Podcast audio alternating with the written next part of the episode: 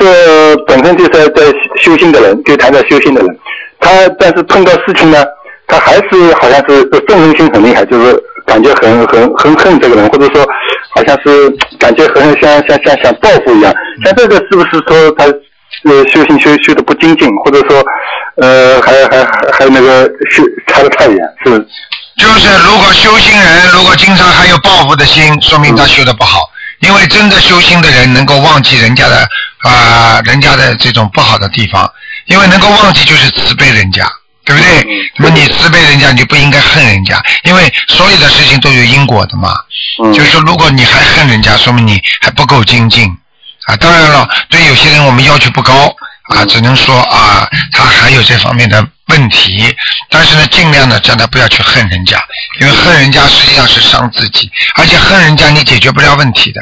举个简单例子，你比方说你很恨这个人，这个人你把他弄到监狱里去了，实际上到了一定的时候，你又害怕了。等到监狱他关五年，对不对啊？他要出来的时候你害怕了，因为你不知道这个这个这个这个人回来之后要对你怎么样进行报复了。嗯。这个永远无休止的。嗯。对不对啊？所以真正聪明的人不要去恨人家，忘记就算了，忘记算了，因为就避开一个灾难了，因为你就不知道他，你就是完全能够理解他不会再报复你了。